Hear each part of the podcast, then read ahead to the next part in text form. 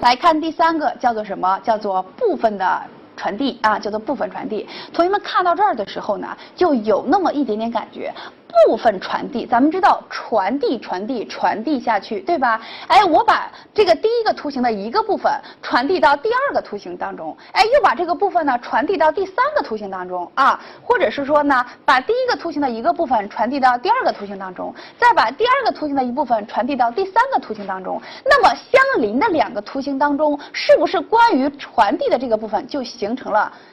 都有，都包含这个共同部分这个特点，没错吧？也就是说啊，也就是说，大家来看相邻的两个图形，它会有某一部分相同，这个相同的部分就是刚才我们传递的那一部分，没错吧？哎，常考的方式是什么呀？大家来看一下，常考的方式呢是前一个图形的内部或者外部作为后一个图形的外部或者内部啊，这个大家一定要。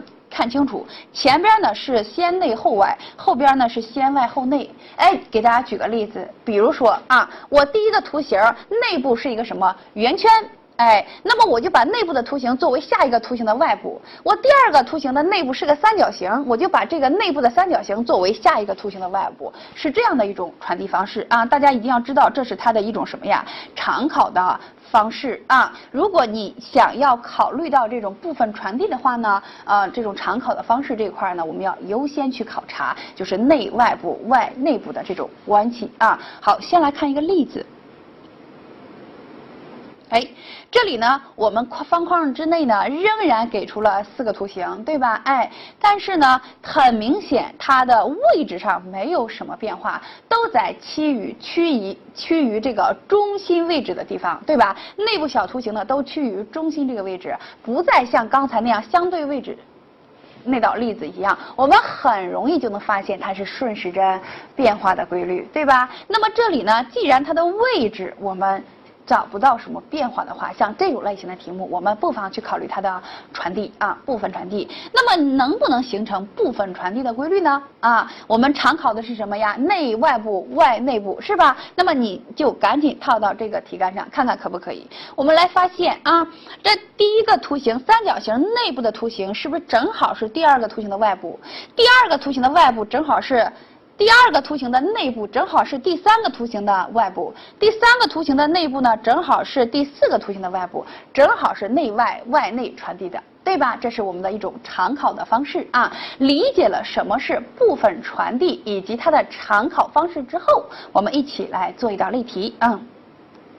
好，仍然是一道分类分组题目，对吧？哎，那么我们来看一看每一类啊，每一个小图形当中啊，每一组每一个吧，应该叫第一个，比如说第一个图形，它里边是不是可以分成四个元素，对吧？四个元素啊，都是内外内外的这种结构啊。那么我们想一想，内外内外的它的相对位置有没有变化？嗯，没有。对吧？哎，没有，所以呢，我们考虑这个部分传递，这个还是比较容易锁定这个规律的，对吧？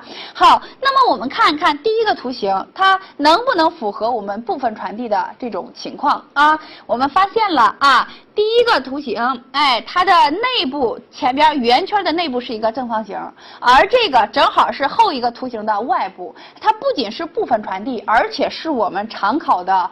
规律没错吧？内外外内传递这个常考的规律，我们发现了这一点之后呢，这就是一个切入点，我们可以遵循这个规律继续寻找下去啊。如果能够找到三个形成一组，这道题就找到了答案，好吧？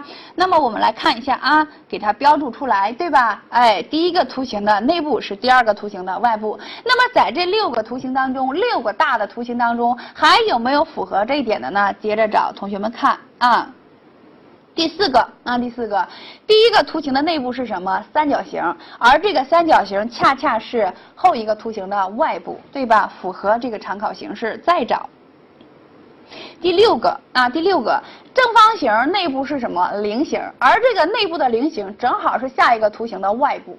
没错吧？哎，所以我们知道这道题不仅是在考什么部分传递，而且它是部分传递的一种常考形式，内外外内的一种传递形式，对吧？我们把一、四和六给它形成一组，我们就找到了这道题的答案是谁呢？大家看一下，是不是四 D 选项呢？没错吧？这道题。